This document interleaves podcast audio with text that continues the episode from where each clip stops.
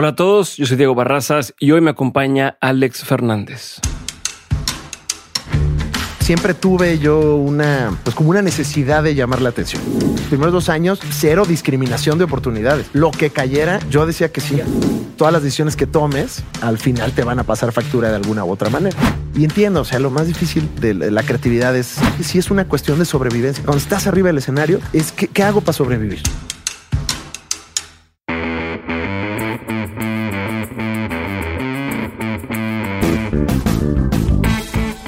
Hola a todos, bienvenidos a Dementes, el programa en el que tengo conversaciones reales, prácticas y sin censura con las personas que se salieron del camino tradicional para hacer realidad sus proyectos y que se han convertido en una referencia para su industria. Hoy me acompaña Alex Fernández y por si no sabes quién es, te explico. Alex es comediante y escritor, cuenta con dos especiales en Netflix, es el host de uno de los podcasts más escuchados en México, el podcast de Alex Fernández, y además de ser uno de los estandoperos más reconocidos en México, fue parte del elenco del reality de comedia LOL de Prime Video y parte del equipo de guionistas de Al Ramones para Están Parados. Tiene un montón de proyectos también en YouTube, entre ellos el videoblog de Alex Fernández, de Portología y la Liga de los Supercuates. Su acercamiento al mundo de la comedia no fue el tradicional porque él antes trabajó como empleado en una agencia y este episodio te va a gustar especialmente si estás pensando dar el salto y dejar un trabajo estable para emprender tu proyecto. Ahora sí, sin más ni más, espero que disfrutes de este episodio con Alex Fernández.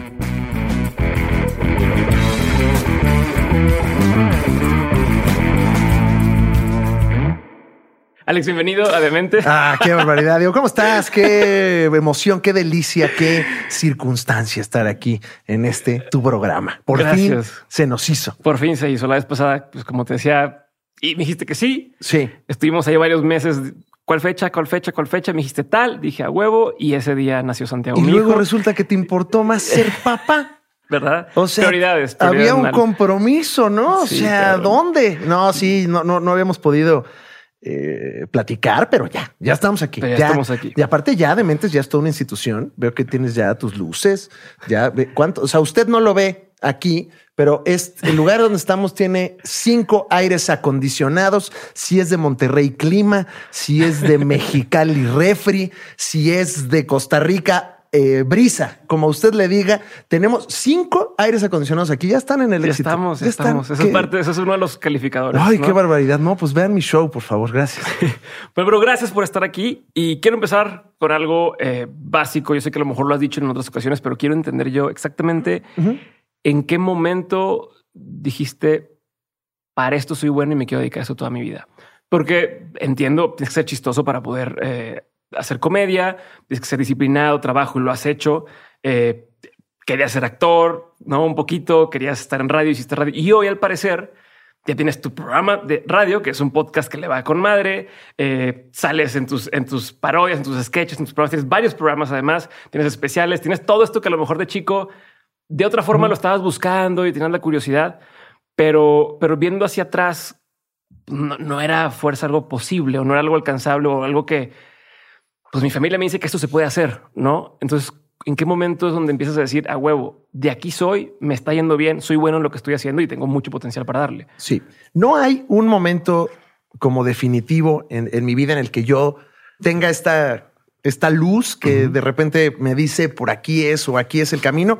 Y eso ha sido una constante en toda mi vida y en todo lo que, o sea, yo nunca he estado seguro de nada, que no sé si haya yo siento que en la vida hay dos tipos de personas. Las personas vocacionales que desde que nacen ya tienen un, respirador y un lápiz y saben que son arquitectos. Y las personas que estamos como zombies nada más recorriendo este planeta viendo qué hacemos. Y entonces yo nunca he estado seguro de absolutamente de nada en la vida. Pero hoy en día no estás seguro. Sientes que, o sea, no, esta, esta certeza que luego he visto como en algunos comediantes o personas que se dedican a lo mío, que es no, esta es mi pasión y yo, y aquí me voy a morir. Es como a mí me da, a mí me da pavor decir, híjole, ya nada más me voy a dedicar a esto. Entonces ya no hay posibilidad de hacer otras cosas.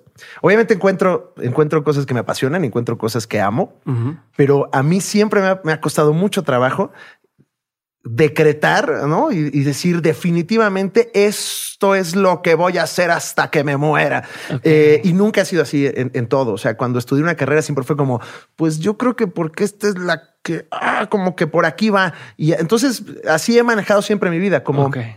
Lo que considero que es la mejor opción para mí. O sea, pero vas como el pasito momento. hacia adelante. Sí. Totalmente. Y siempre tengo esta como incertidumbre, y así he sido yo, de, de, he estado siempre un poco entre la seguridad y la inseguridad, uh -huh. y ese es mi, mi cerebro, que uh -huh.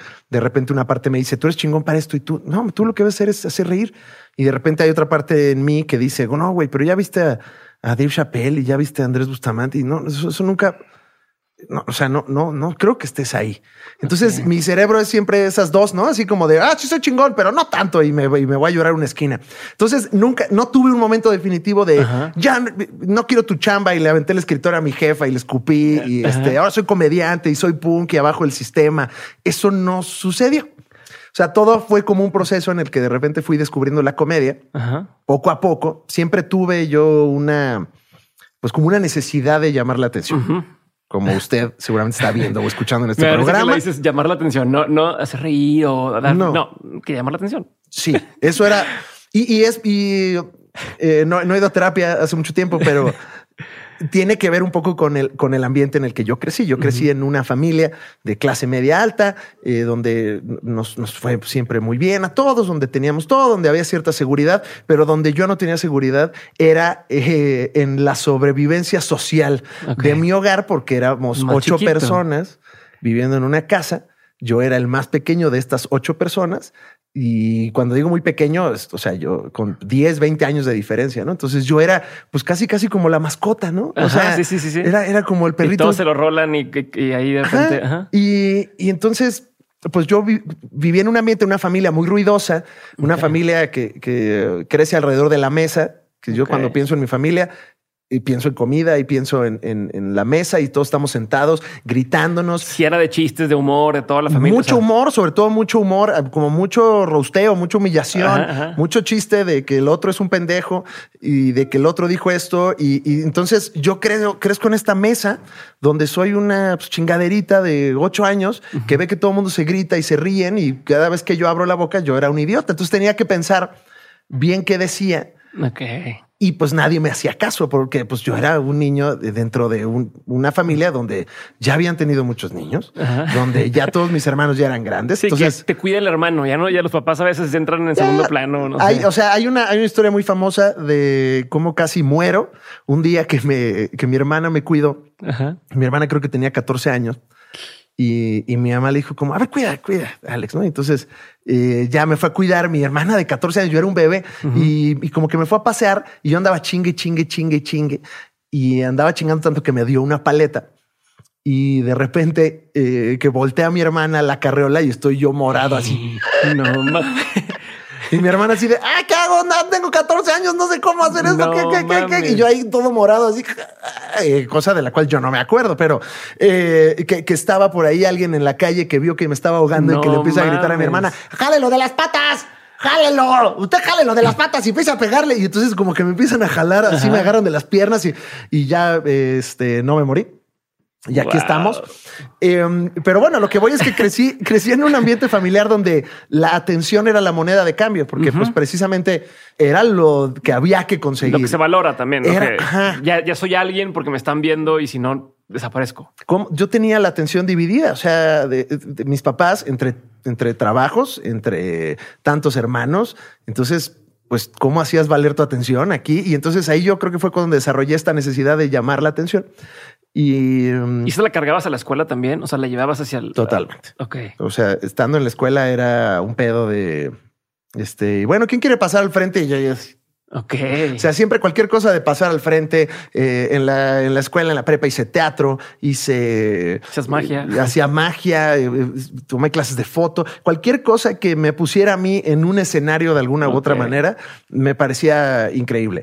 Por ejemplo, los deportes, practicarlos uh -huh. nunca fueron mi pasión porque ahí yo sí no sentía ni que servía ni que llamaba la atención correctamente. Okay, okay. Eh, pero si había que declamar una poesía, con muchísimo gusto lo hacíamos. ¿no? Okay. Entonces, eh, como que yo no había escuchado todas estas señales de, de, de dedicarme al entretenimiento, entretener, a llamar la atención, hasta que trabajo en una oficina, estoy siete años trabajando en una oficina y un día eh, conozco el stand-up y, y como que algo, algo pasó, o sea, como que de repente vi viable lo que nunca había visto viable. Sí, porque también no eres el, comediante que me cuenta, oye, yo toda la vida crecí viendo stand-up, viendo comediantes y tal. Lo tuyo fue ya en tu, vida profesional y de pronto dijiste, mm, Totalmente. Esto. Siempre sí consumía mucho entretenimiento. Sí. No específicamente stand-up, pero yo, ajá, yo, yo consumía muchísimo YouTube y muchísimo, porque antes eh, YouTube era un medio, señora, señorito que está viendo esto,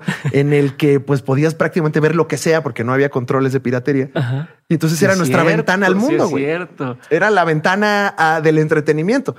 Porque tú veías en la tele, tú veías así que en TV Azteca estaban los Simpson y decías, esto está muy cagado y, de repente empezabas a buscar cosas y descubrías que también podías ver South Park ahí en YouTube. Y entonces empezabas a ver South Park y luego empezabas a ver lo que quisieras. La carabina de Ambrosio cuando yo quisiera y ahí la veo. Y entonces siempre consumí mucho entretenimiento y mucha comedia, pero nunca tuve este sueño de yo quiero hacer stand ¿no? O sea, de hecho, hasta me parecía una cosa mágica el stand porque yo veía a un comediante hacer stand up y es como ni siquiera me pasaba por la mente cómo sucedía. Es como no, pues claro, él es bueno para eso. Ya. O sea, no, no. Es como una personalidad. Ajá. O sea, simplemente es alguien que es, cagado y está ahí y, pues ni siquiera lo tuvo que trabajar. Y cuando estoy en la oficina y de repente alguien me dice, no, hay un curso de stand-up. Eh, lo primero que, que, a mí me llama la atención es, o sea, hay una manera de aprender a hacer esto. Y yo siempre hay un método. Ajá. Yo siempre he sido muy curioso de cómo funcionan las cosas y cómo se hacen las cosas. Ahorita que estaba eh, estoy apasionado con la serie del Mandalorian eh, en Disney y una de las cosas que más me apasiona es cómo la hicieron.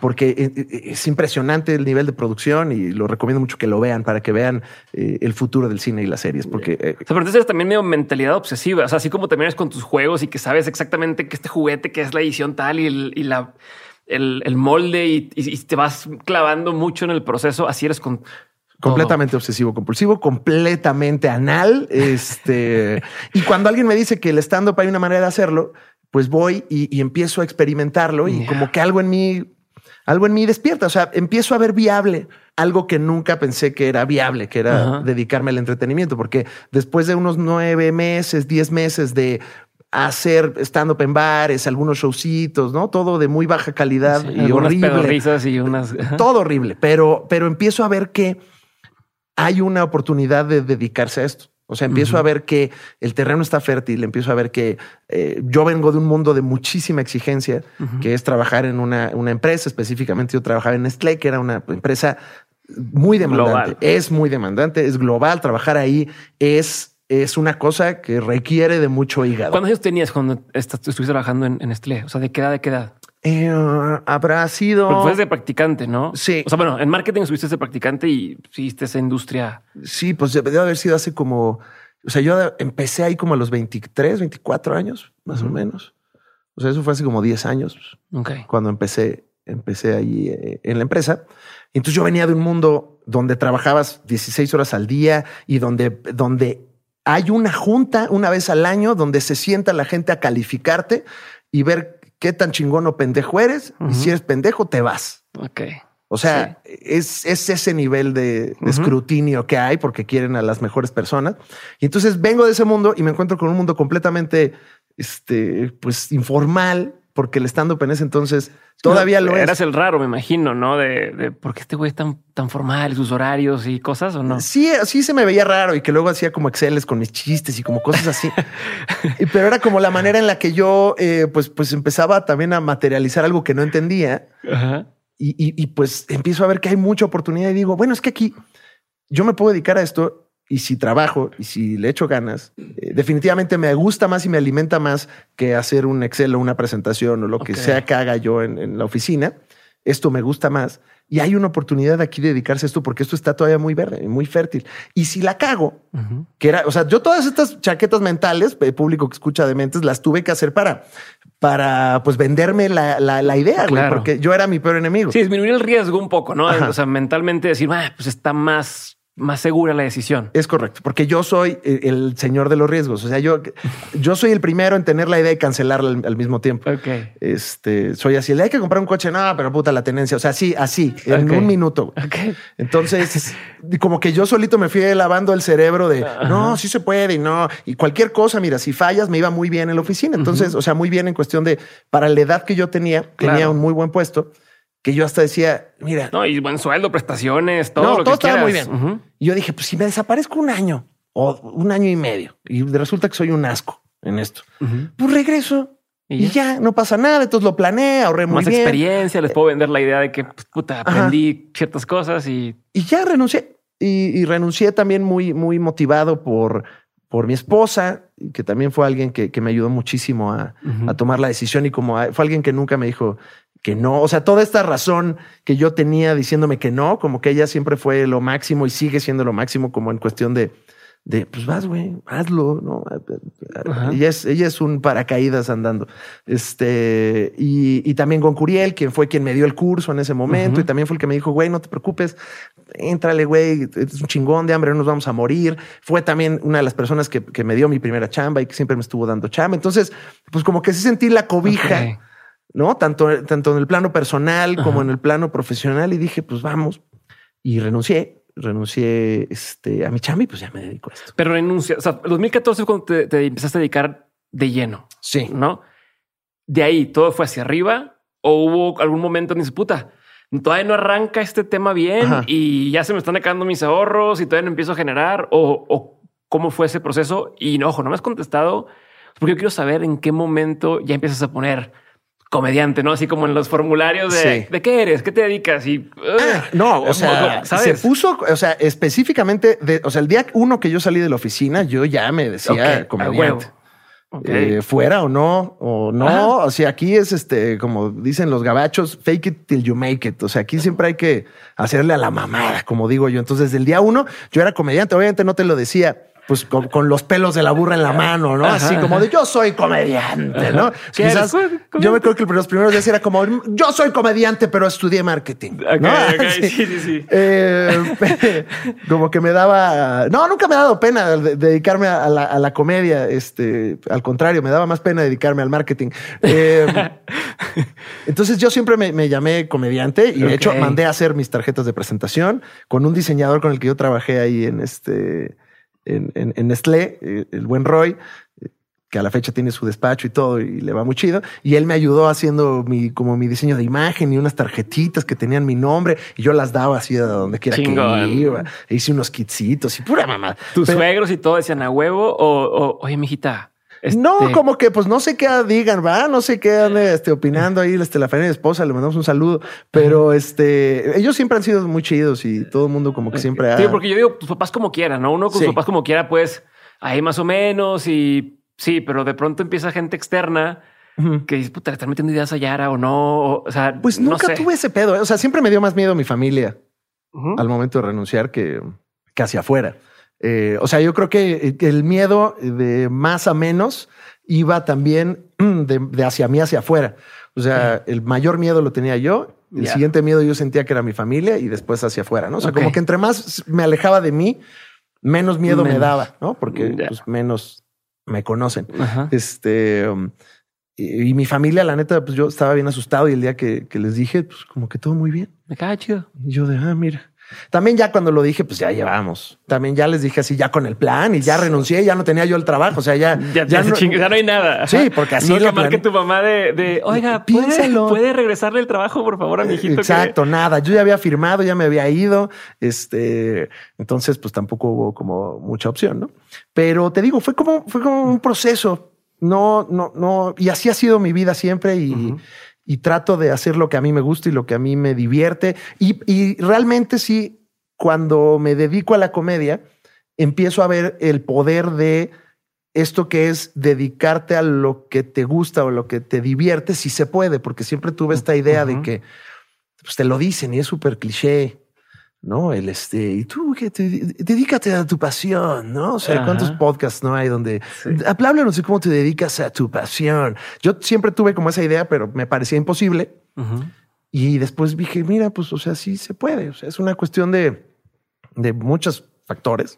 Claro. Pero este ahí fue la primera vez que lo materialicé y así me manejo ahorita. Hago lo que me hace feliz y lo que me gusta dentro de la comedia, no? Pero trato de manejarme igual. Y hablando de eso, para quien dice, me quiero aventar a hacer X cosa, ¿cuánto tiempo pasó de que dijiste, me salgo de acá para que pueda empezar a ser factible o más que factible para que, ok, ya puedo vivir de esto, ya, ya no estoy pues con la incertidumbre todo el tiempo de qué voy a hacer. Y cuando dices, ya, ya empieza a haber cierto flujo planeable o, constante, tanto de ingreso como de trabajo, de oportunidades. O ¿cuánto tiempo pasa? Pues yo, yo tuve suerte porque planeé mucho ese momento. Entonces la transición fue como, como muy tranquila. Y cuando la gente luego me, me pide como consejos para estas cosas, yo creo que la clave es la planeación. Sobre todo si ya tienes un plan A que funciona, ¿no? O sea, yo tenía una cosa que funcionaba. Sí, pues, estás loco porque estás a salir de eso. Porque hay muchos colegas que empiezan a hacer stand-up como su plan A. Pero aquí era mi plan B. Entonces, eh, el plan A estaba funcionando bien. Pues qué pedo, que este, cómo le voy a hacer. Y la planeación fue lo que me ayudó a dar mucha tranquilidad, porque también yo ya me encontraba en un punto en el que de día trabajaba en la oficina y de noche en la comedia. Entonces ya me estaba yo desgastando mucho. Pero en cuanto renuncio, con todo y que renuncié planeado y les dije, denme chance todavía de trabajar aquí tres meses. Que en realidad eran tres meses, pues nada más para ahorrar. Y ya ni quieres estar. O sea, la cabeza en otro lado. La cabeza está en otro lado. Yo estaba ya en otro lado. Lo, peor, ¿no? No, yo fui a cobrar. O sea, yo fui a cobrar esos tres meses, pero aproveché para precisamente no cagarla, ahorrar ese dinero, tenerlo como colchón y también este, y pues ir dejando cosas como ahí a planchaditas para que el día que yo ya estuviera libre ya pudiera hacer. Pero qué tipo de cosas puedes dejar planchadas? O sea, a ver, creo que la comedia es un tema de mucha incertidumbre y de, qué tanto puedes o qué tipo de cosas puedes decir. Ok, esto palomeado, esto palomeado. Como pues de entrada ya, ya tengo disponibilidad para grabar cosas. Ok. Que era algo que a mí siempre me, se me complicaba mucho. Ok. Entonces eh, yo ya tenía disponibilidad. O sea, el videoblog lo empiezas por esas fechas. Por esas fechas. Entonces ya podía hacer mi contenido e ir a contenido, porque luego me pasaba que me invitaban a un programa o algo y es como, Ay, no, pues, estoy en una junta, ¿no? Y, entonces ya empiezo a abrir la llave a todo. Ok.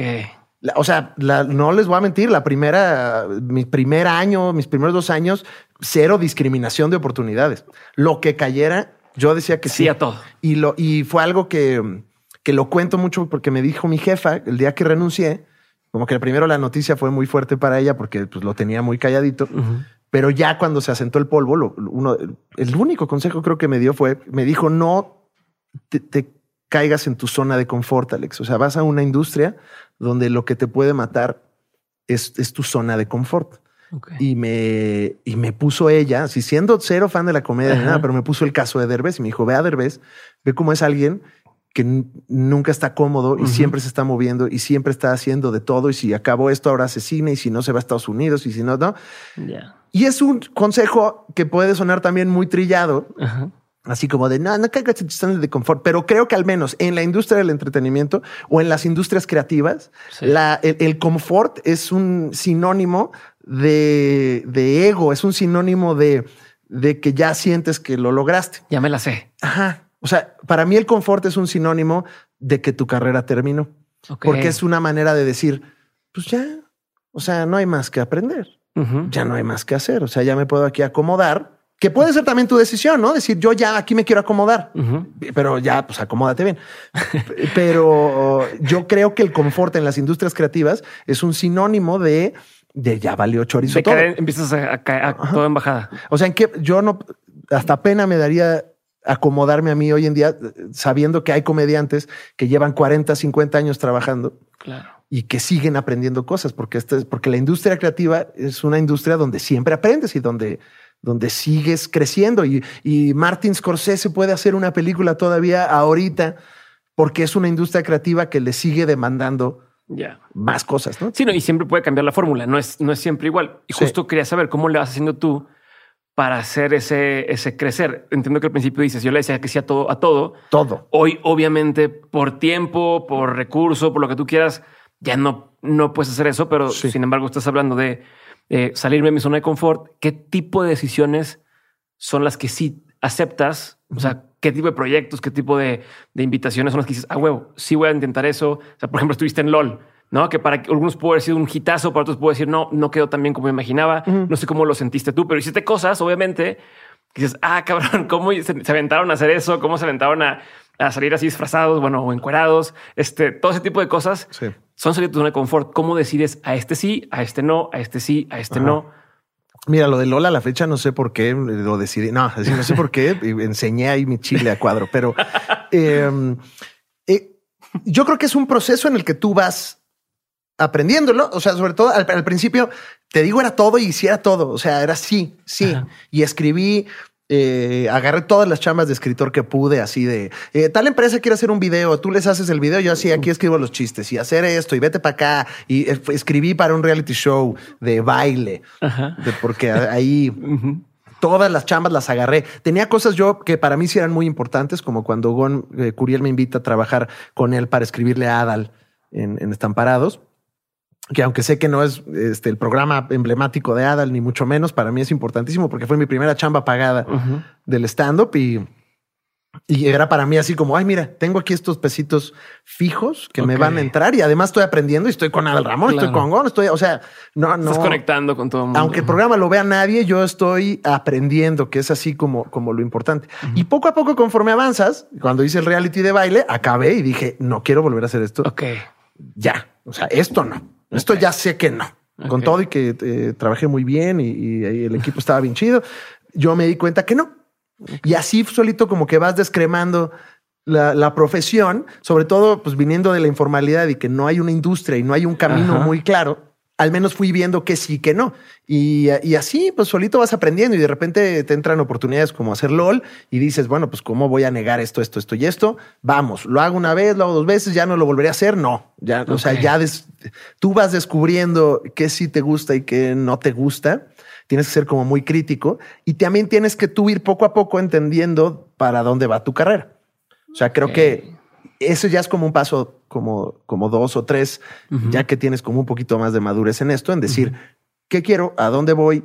¿Qué quiero hacer? Porque aparte es, es un lienzo en blanco esta industria. Entonces, me puedo dedicar a conducir la academia o, puedo ir a hacer un programa de reality de viaje o puedo dedicarme a hacer stand-up. O sea, es un universo infinito. un abanico. Puedo hacer programas, puedo escribir series, puedo dirigir, ¿qué quiero? Entonces tú tienes que ir como haciendo este ejercicio. Lo que normalmente te hacen en una empresa huevo, que te sienta tu jefe ahí y te dice, ¿cómo te ves en cinco años? Es algo que tú tienes que estar constantemente haciéndolo. Y entonces tú ya ves qué haces que construye hacia ese objetivo. Y eso es una cosa muy de empresa. Usted que nos escucha de traje en este programa debe de entenderlo, pero es lo que hago, tiene que construir. Y, tú sabes a dónde quieres llegar ahorita. O sea, tú, yo sé que, como dices, pues poco a poco voy viendo hacia adelante, pero tienes más o menos claro tu siguiente gran meta que digas, puta, hacia allá quiero llevarlo? Nada, más o menos. O sea, nomás le estoy haciendo la mamada en tu programa también. Este no, como te decía, siempre vivo en la incertidumbre también un poco. O sea, como que a mí me cuesta trabajo por mi personalidad de repente decir esto es lo que quiero, porque siento que dejo, dejo fuera todo lo demás.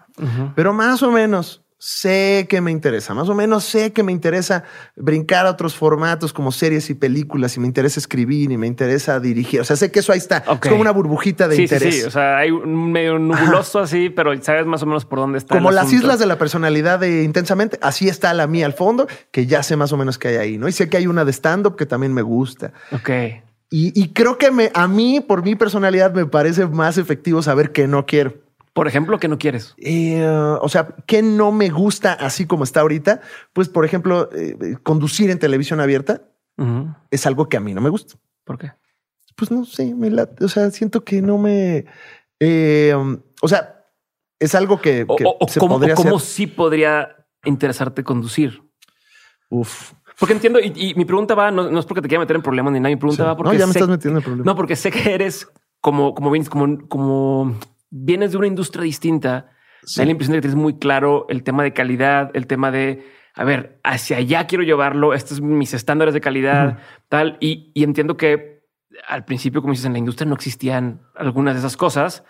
Entonces, cuando me dices, pues conducir no, supongo que es porque has visto como sí y lo que hay ahorita no es lo que te suena. No, no y, sé. Y, lo digo, y, también, o sea, te lo digo ahorita y puede ser algo que también cambie, ¿no? Porque eh, por si al rey me quiere dar chamba de conductor más adelante.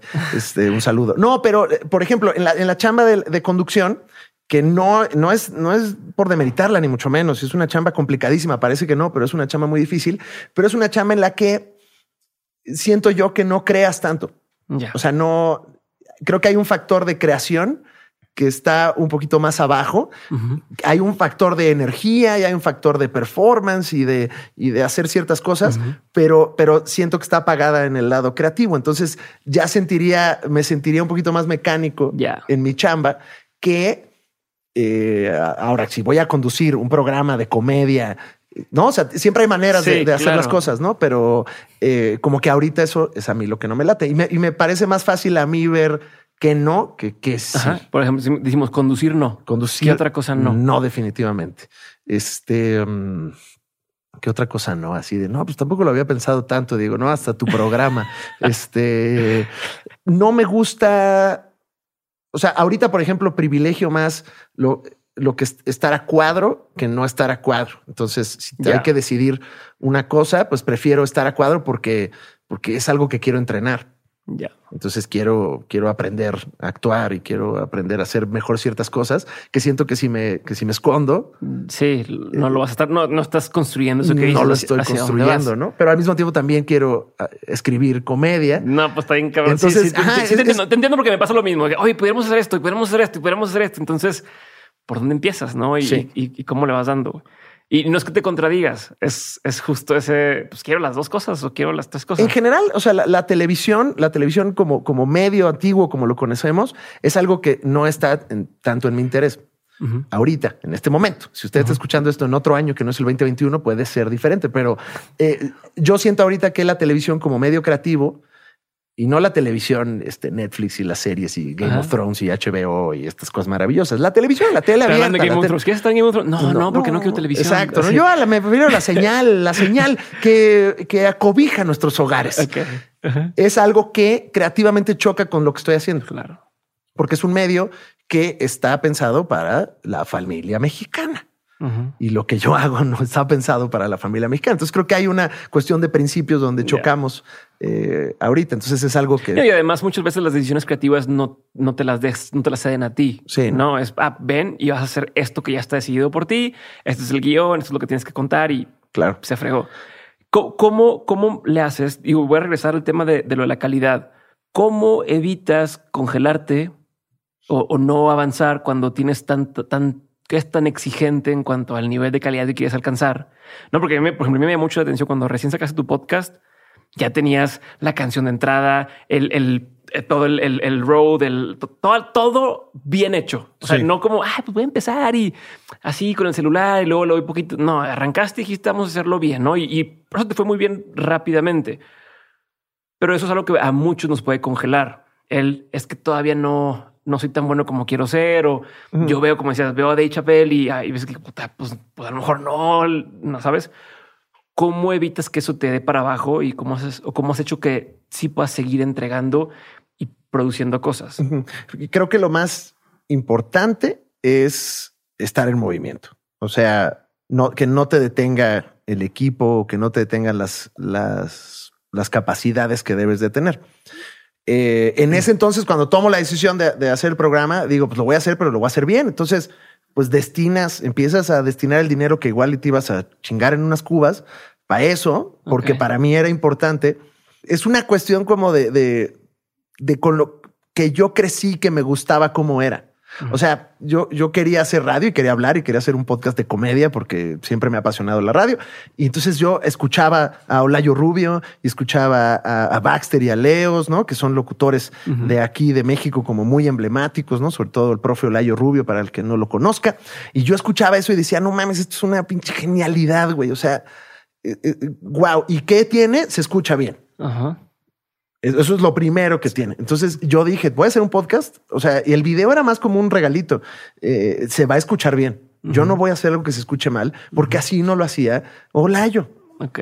Y entonces para mí eso fue muy importante. Y seguro flacarean otras cosas, pero ah, para mí era como, eh, ¿qué, ¿qué es lo que me gusta de esto? Voy a tratar de hacerlo con, con mis recursos. Pero lo más importante es moverte. Si no tienes la capacidad económica de hacerlo con esa calidad de audio, pues al menos hazlo. No lo publiques, hazlo, véelo, aprende y, vas sacando un planecito B y vas viendo cómo le haces, ¿no? Pero creo que eh, quedarte así como estancado y congelado es lo más fácil eh, que, hacer. Eh, y entiendo, o sea, lo más difícil de la creatividad es, es que te vulnera muchísimo, o sea, porque pones algo para que la gente lo vea, pero sobre todo para que lo destruya. Entonces, no es fácil. O sea, uno como ser humano es como, es, que un poco el sentimiento es, al menos siento que te detienes como cuando en la escuela pintas algo y se lo enseñas a tus papás, pero hazte cuenta que tus papás son Twitter y entonces agarran el dibujo y te dicen, esta pinche chingadera, qué pedo, ¿no? Es, mucha vulnerabilidad la, industria creativa. Entonces, eso a veces te detiene como de, ay, no, qué pena, lo voy a lanzar y me van a decir cosas y pues sí, te van a decir. ¿Te has detenido? O sea, cosas que digas, puta, quiero sacar esto y mejor no. Mm, hasta ahorita no. O sea, lo que hago es que pues ya evito, evito la exposición negativa, ¿no? Entonces, si saco algo nuevo, pues tampoco me voy a meter a ver qué piensa todo el mundo. Y, entonces ya, porque entonces ya mi gasolina son las opiniones de los demás y no, y no lo que la quiero hacer. La razón de por qué salió. Entonces, sí, eh, es una cuestión de hacerlo bien como a mí me gusta hacerlo. Ok. Eh, pero pues, o sea, no, no se detengan, muchachos. O sea, si no tienes un equipo, un micrófono o lo que tú quieras, ahí ves cómo lo consigues. O sea, el pedo es no parar de hacer. Los primeros episodios del podcast los grababa tres veces antes de, de hacer la, final. O sea, cuando grababa yo solo, porque yo decía, no, no, no, esto está horrible, nadie más, nadie, le va a gustar. Y suena bien, bien, ¿cómo se dice? Como natural. O sea, suena auténtico, no, es la palabra. Pues como medio improvisado, como que se está ocurriendo. Sí, pero no pensaría que son tres veces de no, la grababa hasta tres, cuatro veces. Llegué a grabar un episodio que decía, no, esto no está chistoso, no está bien, a ver otra vez. Y entonces lo volví a grabar y lo volví a grabar y así hasta que de repente ya enseñaba la toma buena, ¿no? Entonces, pues es cuestión también de, les digo, muchachos, háganle a la mamada. Aquí es este, fake it till you make it. A ver, y eso de fake it till you make it, ¿cómo pasas? O sea, he escuchado que dices, yo, yo era más del tema del, del tipo, perfil de empleado y de, pues, no, pues dime qué hacer y yo trajo una empresa y demás. Y de pronto entras a este mundo que es que no es emprender, no emprender no en el tema mamador de sí, soy emprendedor, sino pues, estás emprendiendo un proyecto, creando cosas nuevas. ¿Cómo es ese, ese cambio de chip para ti? O sea, ¿te costó empezar a crear o ya lo tenías y simplemente no habías entendido cómo, en inglés era tap into it, ¿no? Como, cómo empezar a, darle, porque mi, mi impresión que tengo, o sea, la impresión que yo tengo de ti es de un güey que todo el tiempo está inquieto y es, hoy voy a crear esto, yo voy a crear esto, yo voy a hacer un comercial para la marca que me lo pidieron, pero no nomás lo voy a decir como me dijeron que lo dijera, sino voy a buscar la forma de que quede más chingón que lo que me pidió la agencia, ¿no? Entonces, hasta en esos detalles se nota este emprender o este crear algo de cero. ¿Cómo? ¿Cómo lo desarrollas o cómo lo practicas? ¿Cómo lo, lo, lo empleas? Nunca, nunca he sentido como esa alma emprendedora y yo estudié en, este, en el TEC, de hecho, ¿no? Que es como esta espíritu emprendedor, esta universidad, ¿no? Muy, muy fifi en la que te dicen que hay que emprender, ¿no? Y yo veía a los que emprendían y decía como emprender, no, no, no, no, qué horror, no, a mí que me digan. Y entonces también por eso entré, entré al camino, pues como más tranquilo laboral, ¿no? Que fue emplearme desde becario y ahí estuve y todo el camino, porque o sea, creo que también es muy importante que lo que pensamos a veces que son las opciones, son las opciones que nos enseñaron que son las opciones. Entonces yo crecí en una familia donde ese era el camino, donde, donde tenías que, tenías una novia y te casabas a cierta edad y tenías ciertos hijos y estudiabas en una empresa, ibas creciendo en la empresa, lo más importante es el trabajo y, y donde sucedían, o sea, yo me acuerdo, no sé por qué chingados, cuando yo tenía 12 años, que yo decía, no, es que yo a los 27 ya tengo que tener hijos, o sea, como que era una cosa que yo creía, porque era lo que yo veía. Sí, se te instalaron ese pensamiento. Y yo nunca tuve eh, acceso a otras opciones, que también creo que es lo que está pasando con, con las nuevas generaciones, que de repente chocan con, con otras a nivel empresarial, como de, ay, no entiendo estos centennials y sí, Porque ya un centennial o uno, uno de los niños que tienen 10 años, que no sé cómo se llame su generación ahorita, pero esos cabrones ya vieron un mundo de opciones. O sea, esos güeyes ya ven que sí puedes trabajar en una empresa, pero también puedo ser streamer y vivir de ello. Y también puedo ser youtuber y vivir de ello. Entonces, ya tienen, ya tienen otro panorama que, que nosotros no teníamos. Ok. Entonces yo nunca crecí con la opción de emprender porque en mi familia nunca fue así. Ok. ¿no? Ah, Hubo casos de emprendimiento y demás, pero no fuimos una familia, este, Sí, de empresarios o de, ah, mis no. papás tienen horario diferente al de todos, o sea, es horario Nada. normal. Siempre fuimos unos siervos, ¿no? Este, en, en mi familia. Y es lo que aprendí y así tenía que ser. Entonces yo nunca tuve ese espíritu. Y cuando de repente me dedico a algo donde necesitas, o sea, la primera cosa que aprendí es, ah, pues aquí no tengo a nadie que me esté regañando ni gritando Ah, y no le tengo que cierto. reportar a nadie. Entonces de repente te encuentras al principio, sobre todo con un montón de tiempo libre y ningún rendimiento de cuentas, ¿no? O sea, no, Ajá. no hay que hacer rendición de cuentas. Entonces, este es complicado porque de repente encuentras tiempo como, ah, ya puedo ir al cine a las 12 de la tarde y no pasa nada, Ajá. pero todo tiene un costo de oportunidad. Entonces, eh, pues todas las decisiones que tomes al final te van a pasar factura de alguna u otra manera. Entonces tú tienes que ir encontrando ese balance solo y aunque nunca, o sea, tengo reglas de emprendedor como muy básicas. A ver. Eh, O sea, y no me, no me muevo, no tengo un regimiento así, pero No vas a sacar tu libro de emprendimiento. no, para nada. No, no, no. El día que saque eso es porque ya no soy chistoso. Ya- ya no dio Sí, ya este- no tengo nada que hacer. O sea, si ya si sale un libro ahí mío, este de cómo hacerle, es porque ya no sé cómo hacerle. Este, pero al menos tengo claro. O sea, yo tenía muy claro en ese momento que a, a huevo todos los días tenía que subir yo algo a redes sociales, Ok. a todas las redes. Chistoso. O sea, Ok. algo de comedia. Esa era una cosa. Dos, siempre tenía que buscar algo más o menos estable, ¿no? O sea, algo que me diera estabilidad donde no la hay. Pero que siguiera sumando a este a lo que proyecto que estás haciendo. Entonces era, ah, pues estoy escribiendo con Adal. Y también dije, ¿sabes qué? Voy a tener un show al mes en este bar que se llama el Bataclan, donde estuve ahí. Fue el primer bar donde daba yo este shows.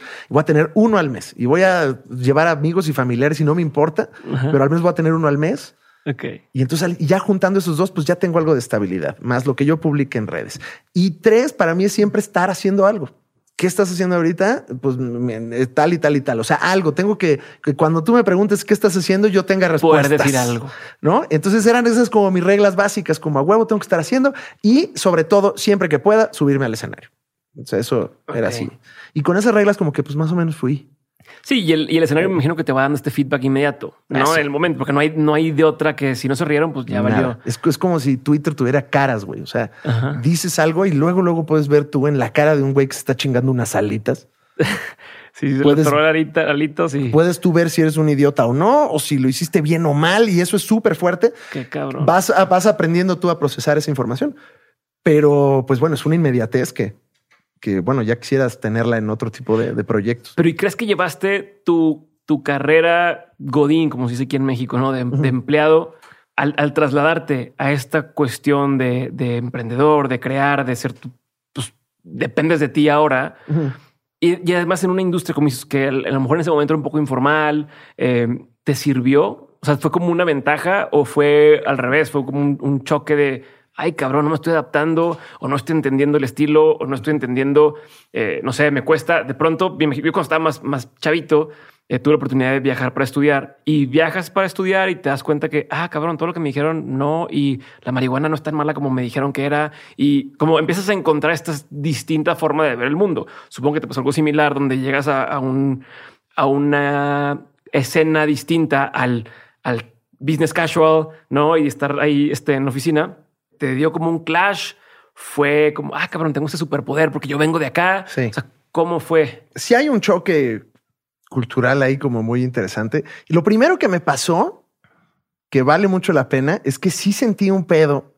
O sea, en cuanto me, en cuanto renuncié y pasaron unas semanas, sí sentí una onda como de si me quitaran una venda de los ojos eh, en cuanto a- al ambiente empresarial. O sea, yo lo tenía como en un pedestal Ajá. Como muy, muy, muy cabrón, así de no, las empresas son lo máximo y siempre quieren lo mejor para ti. Y güey, pues es que es un camino seguro. O sea, está poca madre. O sea, está bien, está, o sea, y, y de repente como que me doy cuenta de no es cierto. O sea, eres eh, completamente desechable. No es tuyo. O sea, no tiene nada de malo por si usted trabaja en una empresa. No tiene nada de malo, pero, pero también creo que parte del de la, de la- el trabajo de las empresas hacia adentro es mucho crear una, crear cultura. Sí. Y todas las empresas tienen cultura. Es un y, culto. Y, y tú ves de repente así a los procterianos que son como un culto, Ajá. porque así lo trabaja la empresa y, y- y porque es lo que le conviene. Y entonces, pues de repente sí me quitaron esta venda de no, no es cierto, güey. O sea, eres, o sea, como que sí entendí fríamente cómo funciona la empresa ya que estuve afuera, ya que tuve un paso afuera y que ya no dependía de ellos. Es, Sí. es como de wow. O sea, porque de Sí, lo repente tienes tan cerca que no, no te das cuenta y hasta que lo ves de lejos y entiendes y escuchas a tus amigos platicar de la oficina y dices, ay, cabrón. No, y me tocó ver amigos que, con los que yo trabajé, que ya después me salgo, me salgo y después de un año o dos, por X o Y los corren Y escucho la historia y digo, qué culeros. O sea, no era, no se supone y no es la empresa, no, es, es que la gente es horrible. Entonces, de repente empiezo a darme cuenta de cosas como tú puedes tener una carrera de 15 años en una empresa y tienes un mal jefe y te manda la chingada en seis meses.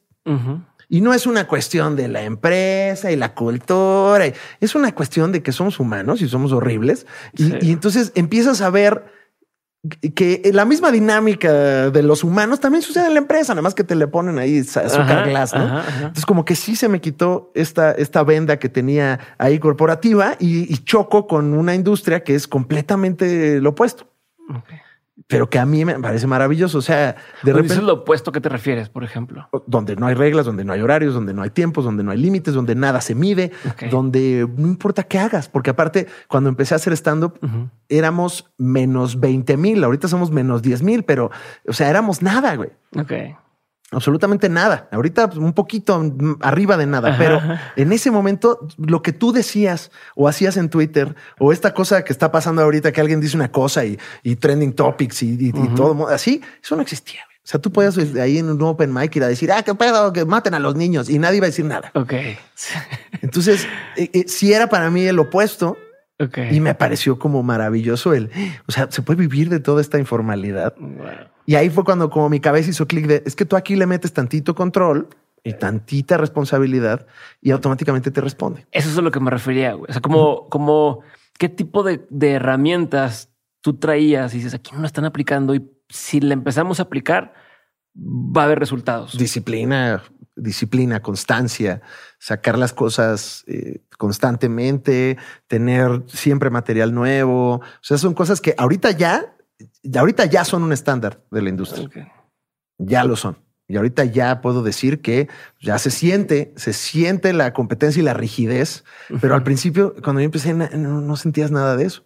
Entonces, eh, realmente no tenías que hacer mucho para sobrevivir eh, del stand-up. Y de repente volteas a ver a, a Estados Unidos, que no es por una cuestión como de, de malinchismo ni de, ni de mucho menos, pero pues es el estándar de la industria claro. porque llevan 70, Años. 80 años haciendo comedia, entonces pues tienen el camino pues más recorrido y tú ves a un comediante de Los Ángeles o de Nueva. York que lo que hacen es subirse al escenario todos los días, de lunes a lunes, porque hay show todos los días, y se suben tres o cuatro veces al día. Sí. Si van de uno a otro. a Van de uno a otro, otro, a otro, y apuntan y mejoran y vámonos. Y, y así van. O sea, es, es- y, y se lo toman muy en serio. Parece, parece que todo es una payasada, pero todos se lo toman muy en serio. Y entonces es como, ese es el nivel que tendríamos que tener aquí. Ya. ¿no? Sí. Y pues como que ahí, eh, que la verdad es que creo que se ha avanzado un chingo y, y- se están armando cosas chidas que pues bueno, la pandemia vino a A dar en la madre. medio a joder, ¿verdad? Pero, y a ver, y ese brinco de decir, ok, güey, ya estoy dándole, ya estoy consiguiendo chambas, ya estoy haciendo vez tras vez tras vez. ¿Cómo pasa alguien de ahí y decir, ya soy comediante y este pedo está chingón? A no solamente hago mis, mis, mi tour, que también cabrón.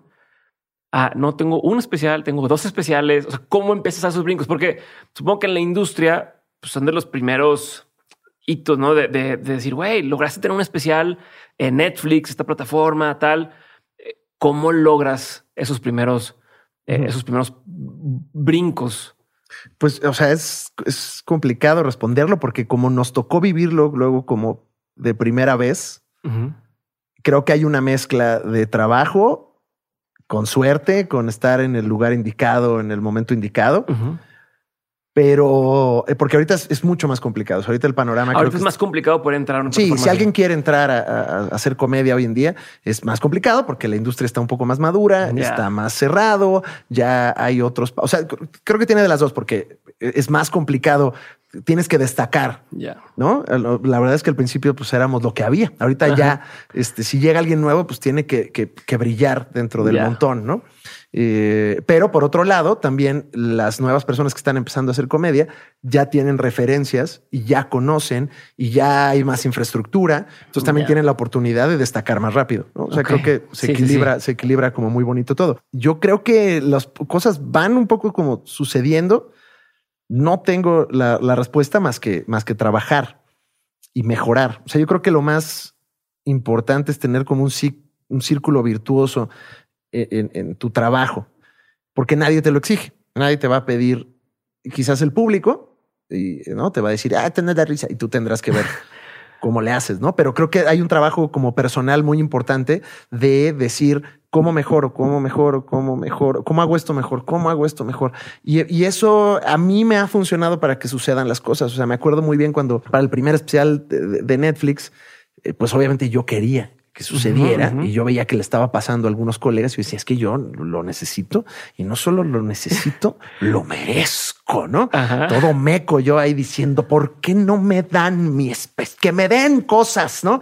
Y esta nunca ha sido una industria que te da nada. Esta es una industria eh, en la que no es una meritocracia. Aquí nadie le dan las cosas, ni le dan su diploma, ni le dan su medalla. A veces puede ser que se lo dan a alguien por compadre, o a veces puede ser que se lo dan a alguien porque ahí estuvo. El que estaba. O, o porque te lo ganaste, güey, ¿no? Entonces, eh, pues yo andaba como muy bajoneado de que a mí no me daban, no me daban el especial.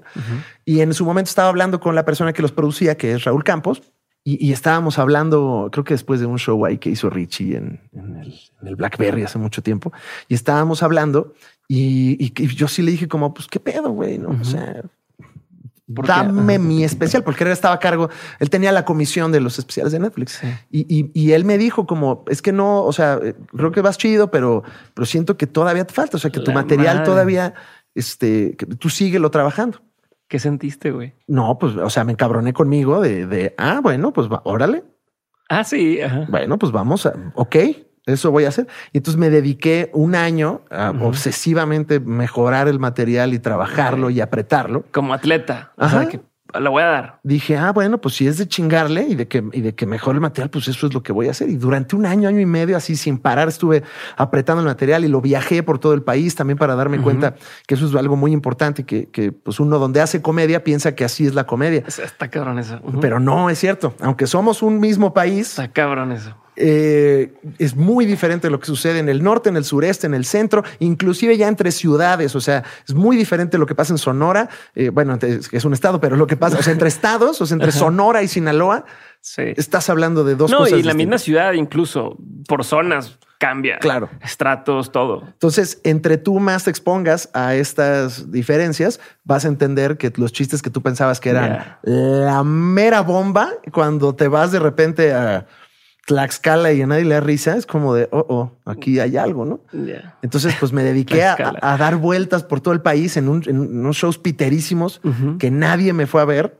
Porque pues yo dije, yo, voy, yo veía que O sea, Richie, ¿Cuál fue el de menos gente que llegaba? uy, eh, muchos, pero Guanajuato lo guardo en el corazón porque fueron como ocho o seis personas, una cosa así. Este, ¿Cómo manejas ese pedo? no, pues ya estás ahí, pues a chingar a su madre. O sea, Pero, pero en la comedia, pues, la risa y a veces entre más gente se siente más risa Sí. y, y tal. Aquí sí son ocho personas y esas ocho a lo mejor dos no entendieron el chiste. Este, o sea, ¿cómo lo manejas? pues como ahora sí que cuando tienes tan poco público, sí le haces como medio de decán, ¿no? Ahí estás de a ver cómo está la gente bonita, Ya, para acá, y cómo está. sí. Y este ya les empieza a decir cosas como de somos pocos, denme sus nombres para conocerlos porque nos los vamos a ir. O sea, ahí ves ok. cómo lo vas aprendiendo, porque lo, lo que tiene la comedia de stand-up es que sí es una cuestión de sobrevivencia. O sea, cuando estás arriba del escenario, es que, ¿qué hago para sobrevivir? Ya estoy aquí, ya me aventaron a esta Los isla leones. horrible, ya estoy aquí ahorita en Siria.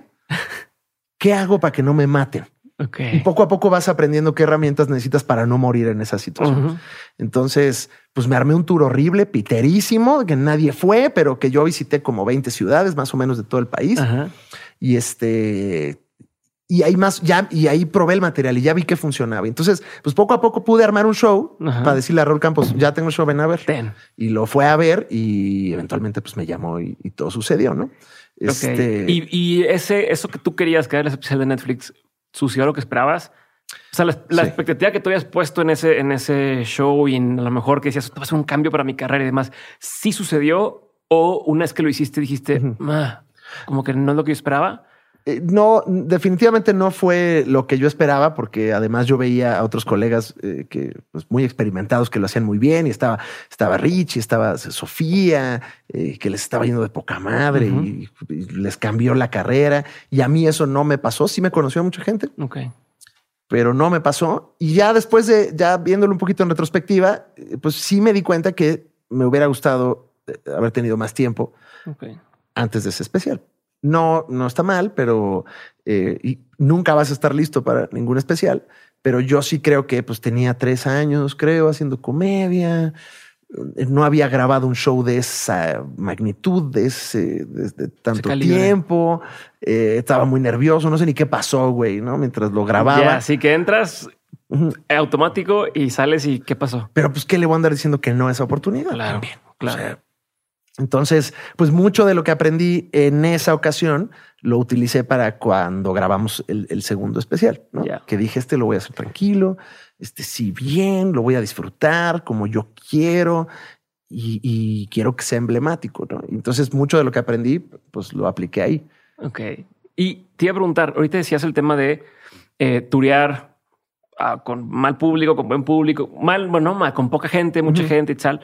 ¿Qué tipo de tablas te fue dando hacer todo eso? O sea, me gustaría entender un poco el, ah, pues ya aprendí que si me toca esto, puedo hacer A, B y C, ¿no? O si me toca, ¿hacías algún, algún tipo de tácticas que hayas aprendido de cómo manejar el público, cómo manejar tus nervios, cómo manejar las cosas? Pues mira, es, es una cuestión como de exposición y de irte exponiendo a situaciones difíciles. que creo que también eso aplica para cualquier cosa en la vida. eh, nada más que aquí, pues a huevo estás parado y ya tienes que hacer una hora de show y pues ahí ves cómo la libras, ¿no? Entonces, eh, pero definitivamente es muy valioso porque creo que también le, le agarras rápido el pedo. O sea, en cuanto, en cuanto viajas a tres, cuatro ciudades, pues más o menos eh, tú aprendes qué es lo que hay que hacer para sobrevivir, ¿no? Y por, por eso yo siempre a, a los comediantes que, que están empezando o que, o que llevan, este, o que no han salido, les digo, salgan, güey. O sea, es lo más valioso que tienes. Y si nadie te conoce, porque luego es el miedo de, Sí. ay, nadie va a ir, pues mejor. Pues mejor, porque Entonces nadie, nadie, o sea, este show de Guanajuato que te digo que es horrible, solamente seis personas lo conocen. Nadie se enteró. Entonces Claro. no pasa nada, güey. O sea, no pasa nada. El chiste es que fracasa lo más que puedas ahorita para que fracases lo menos que puedas en el Auditorio Nacional, ¿no? Ya, huevo. Entonces es una cuestión de, de, de verdad, pues, pues decir, bueno, pues voy ahora sí que a comer chorizo y, y, pues órale, a comer chorizo todo el tiempo. Y, y, y creo que a- al menos a mí me da mucha satisfacción conocer México. O sea, viajar a través de México, porque pues la mayoría las hicimos por tierra, que no había varo. Entonces nos íbamos por tierra en los peores hoteles. Tú la, tú la, eh, la produjiste, la, Sí, o sea, pues tú la, te la pagaste. pagamos junto con la oficina, pues organizamos. Pues yo veía así, ¿no? Que Frank Camilla hacía su tour y ya llenaba sus teatros, ¿no? Y Ajá. Richie también ya llenaba su tour. Y dije, pues tenemos que hacerlo, güey. Tenemos que hacerlo.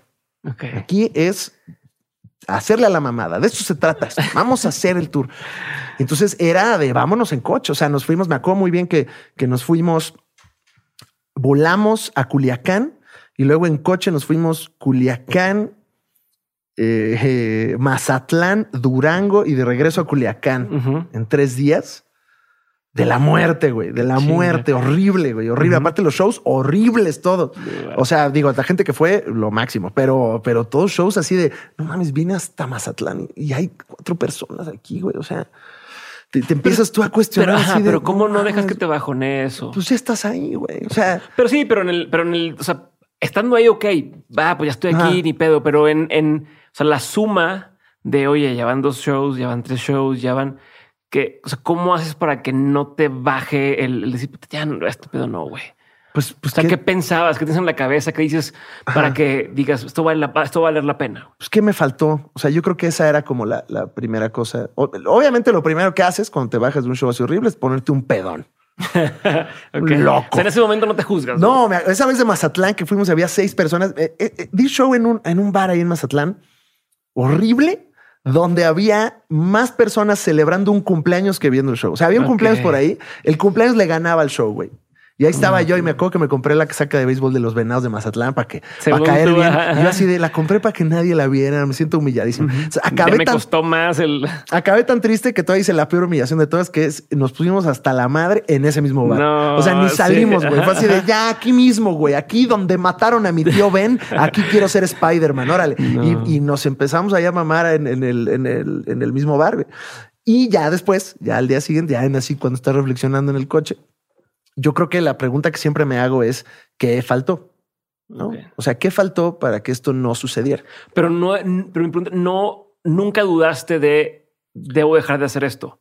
No. Más no. bien era, a ver, vamos para allá. Sí. Vamos a analizar este show en específico que faltó. es que te aferras a tus éxitos, güey, como, como si fueran lo único que tienes. Güey. O sea, es, también es, es lo maravilloso de esta profesión, es que con que tengas un show que de repente te va bien, es así como agarrarte del pelito del éxito y decir, no, es que sí se puede, güey, aquí es, aquí es, sí hay, sí se puede. Y luego fracasas 10, 15 veces, pero de repente hay un show así chingoncísimo y dices, vez. no mames, es que sí se puede, güey. O sea, sí hay algo aquí, ¿no? Es, es como, es... eh, Luego estas películas como muy románticas de Hollywood me gustan mucho como de como La La Land y así que es que ves a esta gente que, que ahí está y que lo intenta y que lo intenta y de repente pues puta explota, ¿no? Yo creo que todos los que nos dedicamos al entretenimiento tenemos ese sueño, güey, de que un día algo pase Ajá. y por alguna razón nos convertimos en, en, en pinche Brad Pitt, güey. por alguna razón. Este, entonces, pues no te detienes. Y creo que también a mí el ejercicio que me funcionaba era eso: es a ver, vi- vine a este show culero Aquí, ya lo di, estuvo horrible. Lo peor que me ha pasado en la vida. Ajá. No que se lo contaré a nadie, a menos de que me inviten a su programa exitoso. que, o sea, ya está ese momento, güey. Entonces. ¿qué tengo que hacer para que la próxima vez que vuelva a ir a Mazatlán no pase por este martirio? Ok. Entonces, ¿qué me falta? Convocatoria. Ok. ¿Y cómo hago convocatoria? Pues con contenido, con tal, no sé, no? O sea, El podcast sirvió un chingo para eso, ¿verdad? el podcast me, me ayudó y además hice esta cosa de, como justo estaba de tour mientras sucedía el podcast, pues también hablaba de las ciudades a las que iba, porque también... eh, Sí, te, te daba para alimentar Exacto. el- y hacía este y círculo. de repente virtuoso. veías grupos ahí de eh, Mazatlán. No, sí te queremos, Alex. ¿Cómo no? Andamos. Y, y eso pues te da cierto ruidito, ¿no? Y también empiezo a ver poco a poco, conforme avanzas, mientras tú avances, trabajes, tengas eh, esta autocrítica y mejores cosas, hay ciudades a las que he vuelto a ir que cada vez que voy ves un avance. Ya. Vas esta, esta cosita como de ir, de ir sembrando, o sea, ¿no? Como que llegas y mira, aquí me vieron 10, la segunda vez me vieron 60. Ujú. Estamos hablando de un brinco del Chingón. 600%, ¿no? Ajá. O sea, los 500, no sé, soy malo Sí, para las mal. matemáticas. Pero no te digo, sí, huevo, un chingo. Pero un chingo, déjame le digo que un chingo. Entonces ya la diferencia de 10, a- de 10 a 60 personas es algo muy importante, güey, porque en una ciudad eh, pequeña de aquí, de- de- del país, que la gente gaste en entretenimiento en vivo es complicado, Claro. bien complicado. Entonces, a mí, me- de- yo siempre he sido como muy, muy, muy agradecido con las personas que voy a una ciudad siendo nadie y deciden pagar un boleto. Es así como, ay, güey, no mames, que, o sea, yo no haría esto, güey. Ok. Yo no haría esto por nadie, güey. O sea, gracias por estar aquí, güey. Y pues es una cosa de ir ahí sembrando, creo. Chingón. Oye, y quería preguntarte, ¿cómo ves tú el negocio? O sea, ¿cómo describirías en qué negocio estás hoy? En el devolverme millonario, ¿no? O sea, porque, y, y te pregunto porque a lo mejor también es un poco lo que la gente no ve. ¿no? Que dice, ah, pues este güey es comediante y su, su negocio es, me paro y hago reír, ¿no? No sé si tú lo ves así o, o cómo, cómo ves tú, porque no, no nada más es el stand-up, como Sí. dices, tienes el podcast, tienes tus demás programas, eh, estás con todas las colaboraciones, marcas y más. Tú como empresario, como, como emprendedor, como lo quieras ver, güey, eh, como creador, como comediante, ¿cuál crees que es el negocio en el que estás realmente?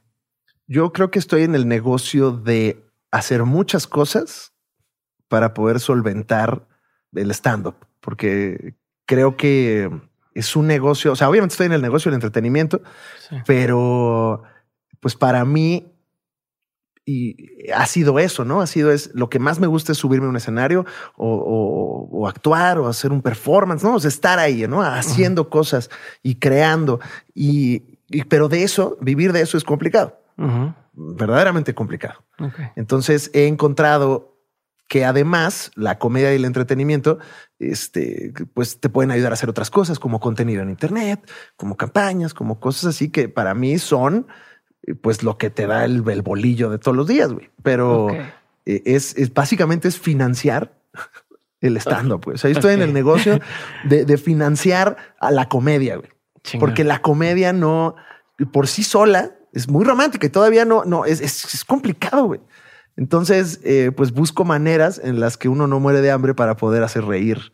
Este, y ahí es donde encontré redes sociales y podcasts y programas y eso es una manera de solventar el, el... poder subirme a un bar donde no me dan dinero, pero sí me dan 10 minutos todo pulgoso y guacareado, pero que amo románticamente para ir subirme, decir unos chistes y que se ría la gente o me miente la madre.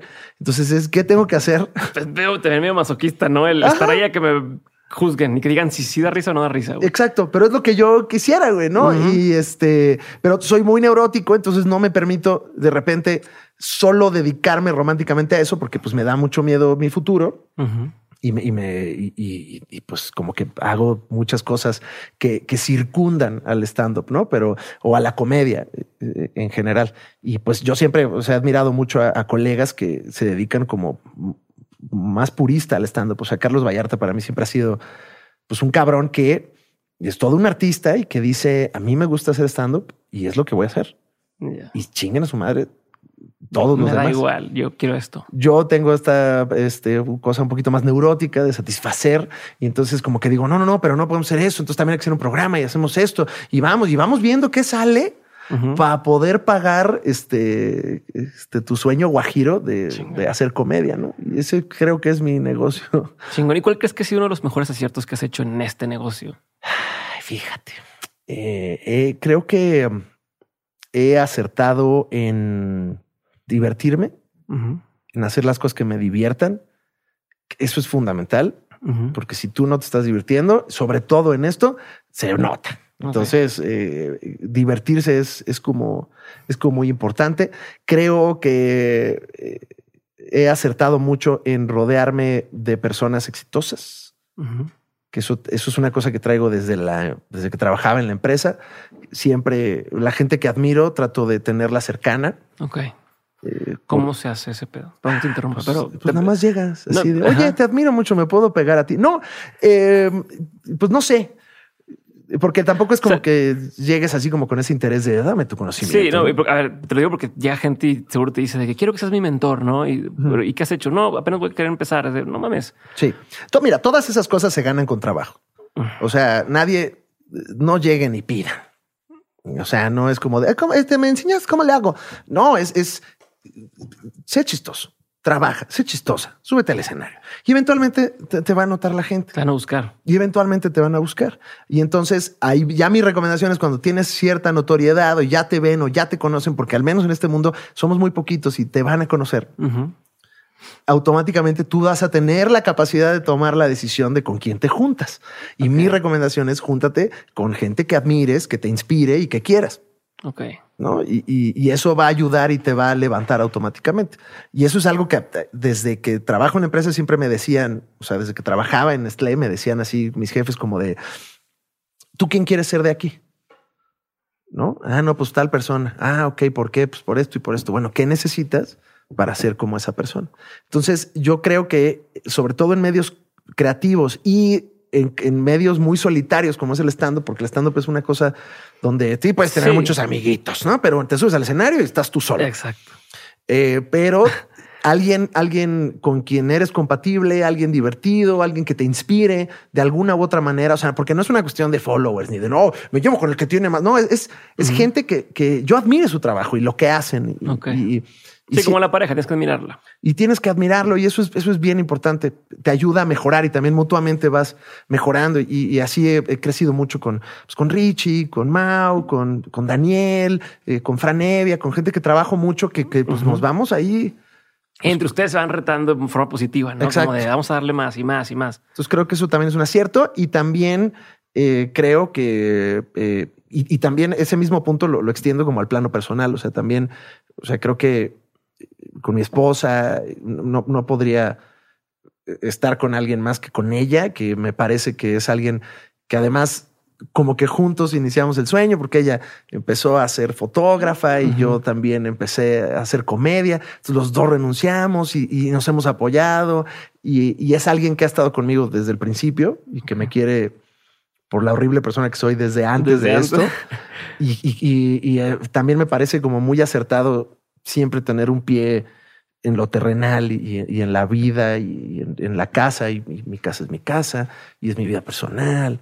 Y, no de repente tener estas estos una, barrera y, tienes aquí tu, tu, tu, soporte. Pues es la realidad o sea esa es la realidad porque eh, un teatro con gente que te idolatra y te aplaude y te grita no es la realidad. Mm. y, puede ser una droga muy venenosa si de repente no tienes un pie en la realidad y tienes que ir a comprar jamón al súper. O sea, eso es, eso también. ¿Ella te ayuda a bajarte? O sea, te ayuda cuando estás subido, te dice, a ver, güey, ¿no? Creo que naturalmente, ¿eh? o sea, no, eh, o sea, yo sé que con, con Yara es, con alguien con quien yo soy yo y puedo ser yo y entonces no hay que actuar ni nada, ni hay que hacer performance. Entonces creo que naturalmente es una bajada como, como, como, natural que tenemos, ¿no? Y no, no es alguien que me dice, bájale de huevos, ¿no? Sino que pues nada más cuando estoy con ella, pues estamos tranquilos, ¿no? Y, y, pues creo que esas.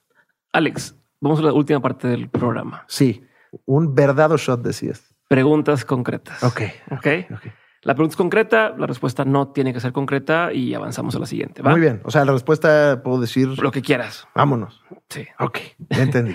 Eh, pregunta número uno: ¿Cuál ha sido uno de los peores consejos que te ha tocado escuchar o que te han dado? Yo creo que el peor consejo que me han dado es, es, es no, no echarle tantas ganas a las cosas. O sea, cómo hacerlo. Sí, haz, hazlo más simple, me decían. Y no, así no funciona. ¿Cuál ha sido uno de los mejores consejos que te han dado? Yo, yo creo que el, que siempre he dicho de, mi jefa, de, de, no, no te acomodes, es algo que por lo que siempre me muevo en, en, la vida y, y sí, ese, ese es, ese lo uso mucho. Chingón. Un consejo que antes tú dabas como bueno y que con tu experiencia has dicho no, ya no, ya no daría ese consejo a la gente. Un consejo que antes daba este, y ahora ya no doy así de métanse ácido. No, eh, No, no, no se metan así. Hagan lo que quieran. Si quieren, métanselo. Este, no, pasa nada. Yo creo que hablaba mucho de, hacer, de hacer mucho y de, y de trabajar todo el tiempo. Es un consejo que trataba de dar y luego que a colegas le he dicho como no, es que pues tienes que estar creando y trabajando y haz y haz. Y, eh, yo trabajo mucho como en volumen y a veces eh, siento que es medio contraproducente. O sea, a veces creo que sí vale la pena igual y hacer una o dos buenas ideas bien hechas que 20 solo por el hecho de decir estuve trabajando de 8 a 8, ¿no? Ya, chingón. Sí. ¿La decisión más difícil que has tomado? Yo creo que la, decisión más difícil que he tomado es la, la vez que estudié, o sea, ¿qué iba a estudiar? Fue para mí una decisión muy complicada porque la decisión de dedicarme a esto que me dedico ahorita fue todo muy natural, pero el momento de, decidir qué voy a estudiar, qué pánico. Qué pánico y qué cosa tan horrible. Yo me sentía como en Harry Potter cuando el sombrero dice de dónde eres y a qué te vas a dedicar o como y ya, valió. Y ya valió, ¿no? Y es como de si decido esto ya, ya, o sea, es me parece la verdad súper alarmante que tú le pongas a, a, un ser humano como si fuera una vaca, lo marques diciendo tú eres ingeniero y te chingas, ¿no? Esto es a lo que te vas a dedicar. Entonces, para mí fue una decisión complicadísima, interna y externamente, que ya a veces quería hacer una cosa, luego otra, y terminé estudiando algo que realmente no quería, la verdad. Entonces, este es una, es una, no sé si, no creo que sea una mala decisión, eh, pero si la pudiera volver a tomar con este conocimiento que tengo ahorita, la tomaría de manera distinta. ¿Qué harías? Una curiosidad. Porque, ah, porque, no es como que, ay, bueno, voy a estudiar comediante. No, pero definitivamente me iría a estudiar escritura o me iría, este, no, haría otra cosa. Ya. Definitivamente. ¿Qué opinión tienes que poca gente comparte contigo? Fíjate que, digo, en el, en el, en el plano menso, porque la mejor película de Star Wars me parece el episodio 4 y la gente todos dicen que es el episodio 5. y no, no, estamos de acuerdo la humanidad conmigo, este, y, les pido este, una, una disculpa.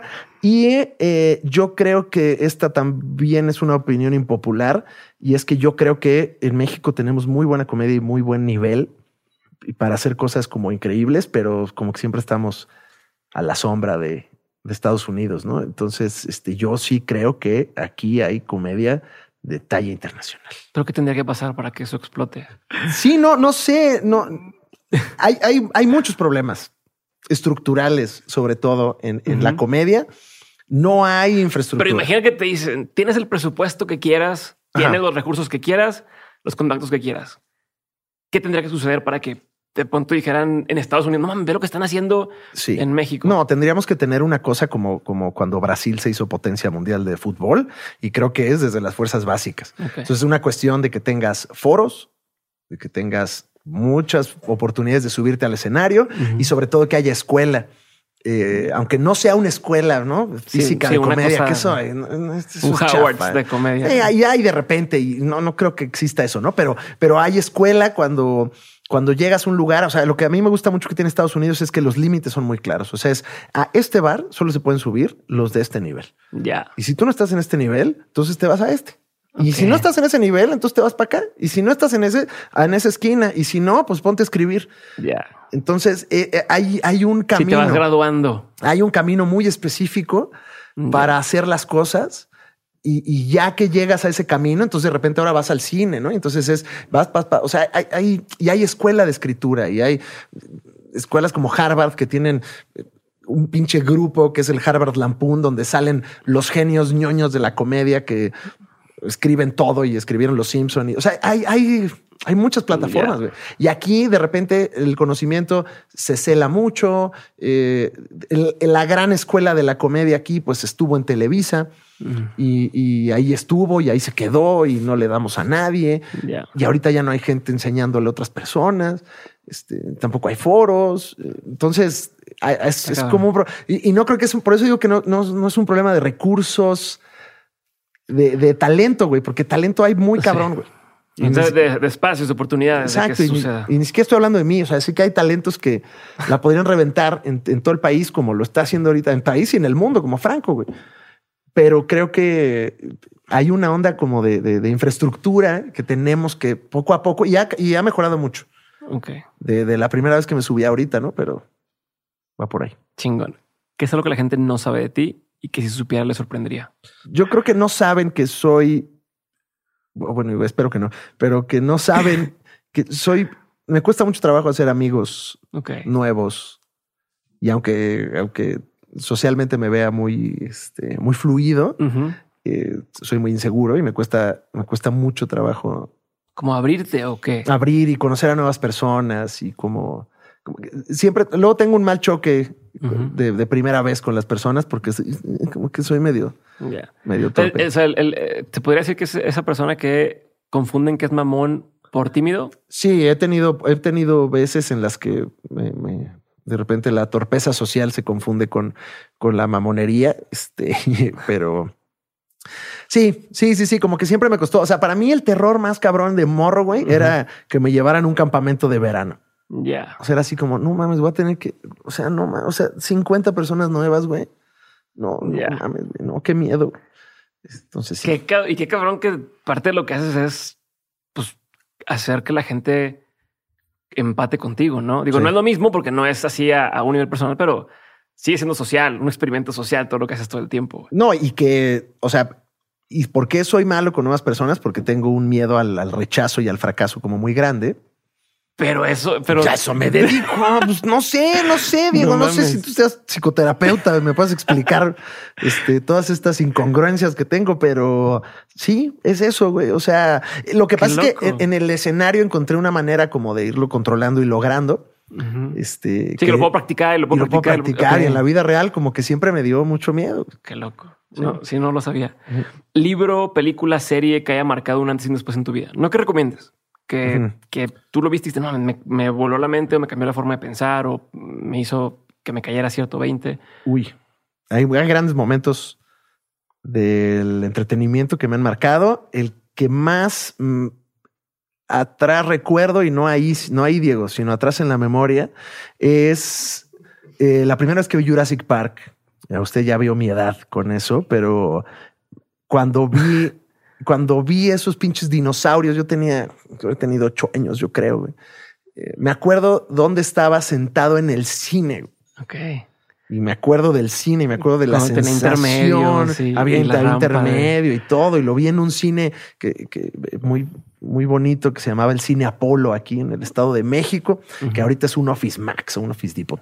Pero en su momento era como el teatro emblemático de la zona, un teatro gigantesco. Digo, cine, un cine gigantesco. Y la primera vez que vi Jurassic Park, yo no podía creer lo que estaba pasando. O sea, para mí es el momento en el que descubrí el poder de las historias y el poder de, de crear momentos, que para mí siempre ha sido muy importante, crear momentos y, y- y sorprender al público. Para mí lo más valioso es sorprender a la gente. O sea, que alguien pague un boleto y vaya a un show y se sorprenda, por lo que sea, es lo más valioso. Y Jurassic Park fue la primera película en la que yo dije, ¿cómo pusieron a este animal aquí? ¿Qué está pasando? ¿Por qué estoy asustado, güey, como estos niños? Yo también. O sea, para mí fue impresionante. Ok. Segunda cosa es qué película, serie o documental, lo que quieras, que digas, puta, si todo el mundo viera esto, eh, cambiaría su vida o el mundo sería mejor. O sea, sé que siempre hay una cosa que dices, puta, ¿por qué, ¿Por qué nadie no? ha visto esto? O sea, ¿Por- tienen que verlo. ¿Por qué no la gente conoce vecinos? No, Eh, no yo creo que, bueno, no sé, es que no sé si, si vaya a, a envejecer también, pero a, mí, a mí me parece que eh, ya la- todo es un riesgo. güey. ya todo es- quise- no, no, no, no, no, no, no por eso, pero lo- es que ya no, ya no tiene el mismo poder que antes, pero yo sí creo que lo que hicieron los, los Simpson en sus primeras ocho o diez temporadas es, es, una, es una cosa increíble que todo mundo tendría que conocer, porque creo que es un tipo de comedia que te hace más crítico, es un tipo de comedia que te invita a- también a, a imaginar porque es absurda, pero, pero al mismo tiempo siempre tiene un comentario social. Entonces, creo que la gente que creció viendo Los Simpson.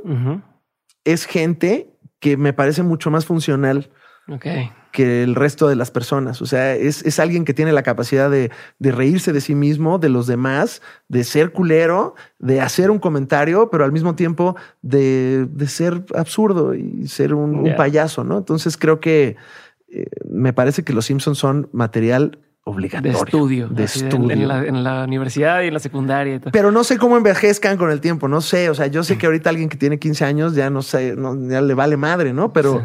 eh, lo que lograron en ese entonces eh, me parece maravilloso. Chingón. Lección más memorable que te dejaron tus padres.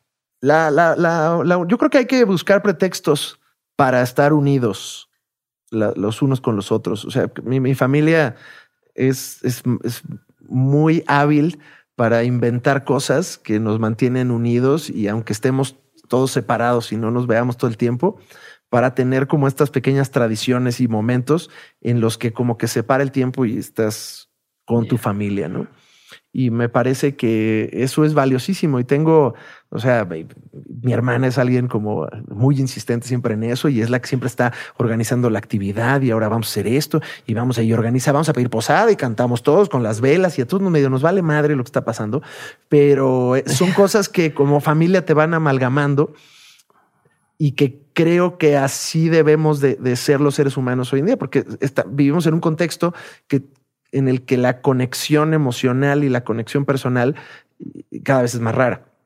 Sí. Y también por eso empecé a hacer un podcast en el que platicaba con la gente, porque para mí era, ya no hablamos, ya no decimos nada. Ya cuando hablas con alguien es, ¿qué comiste? ¿Dónde estuviste? ¿Qué serie estás viendo? Nada más. Y ya nada más hablas de esas tres ¿Qué cosas, serie ¿no? estás viendo, cierto? Eh, y, y creo que hay una riqueza en los momentos personales y, y- y creo que son pretextos que de repente alguien de la familia o del grupo social tiene que inventárselo y si se llama eh, noches de dominó o se llama vamos a comer barbacoa los domingos, las tradiciones eh, me parecen fundamentales para que sobrevivamos como especie. Chingón. Voy a la última pregunta, Alex, pero antes quiero saber si hay algo que venga O sea, nuevos proyectos, algo que quieras compartir. Fíjate que, pues, eh, tengo un show. En, no es cierto, es pandemia. No he tenido show en un año y medio y no tendremos, no pasa nada.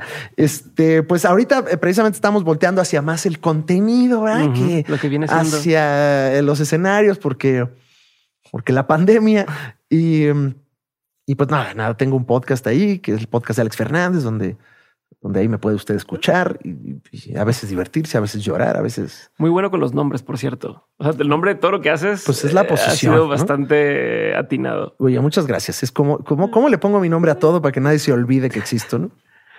Eh, y tengo ese podcast y además eh, tengo un programa con Fran Evia que es de cultura pop que se llama La Liga de los Supercuates que hacemos con mucho cariño para que usted se entretenga. Eh, y tengo eso y además, pues nada más, ya que síganme en mis redes y denme dinero. Gracias. Perfecto. Última pregunta, Alex. Gracias por, por tu tiempo. De todo lo que has vivido profesionalmente, laboralmente, este, personalmente, has tenido un montón de aprendizajes. Si tuvieras que quedarte con tres aprendizajes quisieras tener siempre presentes, o sea, que no se te olviden, ¿cuáles serían? Eh, primer aprendizaje y muy importante, váyanse contentos a lo que sea que estén haciendo en la vida. O sea, váyanse contentos. No, no, no se vayan enojados a lo que estén haciendo. Punto número dos. Yo creo que eh, es bien importante que se preparen en lo que sea que estén haciendo. Uh -huh. Y prepararse tiene muchos matices y muchos tamaños, pero yo defino el aprendizaje como algo que me, que me ilustra en qué estoy haciendo mal y, y entonces pues tengo un proceso de mejora para corregirlo, ¿no? Para mí uh -huh. eso es el aprendizaje. Entonces aprendan y crezcan eh, personal y profesionalmente en todo lo que puedan. O sea, creo que eh, estancarse como seres humanos es, es horrible porque entonces ya te vuelves una piedra que come y caga y, y, y, y no, no tenemos la capacidad de, de, ser mejores y de hacer y vean a, a, personajes que siempre trabajaron y mejoraron hasta el fin de sus días. Y, como bien digo, Martin Scorsese, eso es un güey que ahí sigue y está, no, no se detiene. Prince hasta que se murió estaba sacando discos y haciendo cosas. O sea, no, el límite me parece que, que, te lo ponen las circunstancias y tú. Eh, entonces, este, no se ponga en ese límite y siempre hay capacidad para, para aprender y para hacer las cosas. Y, y, la, y, y coman, com, o sea, siéntense a comer. siéntense a comer con la gente que quieren. Yeah. Coman bien, coman rico. Comer bien es comer rico, no coman porque existir. Esa sería un consejo importante también.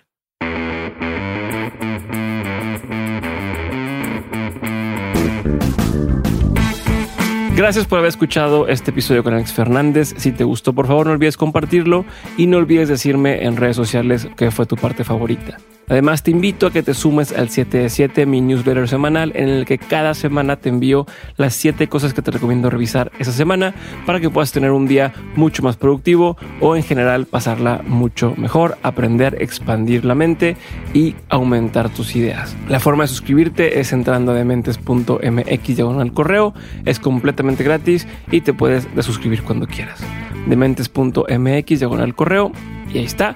Yo me despido por ahora, pero nos vemos el jueves con un episodio más de Dementes. Gracias nuevamente por estar por aquí y nos vemos a la siguiente. Bye.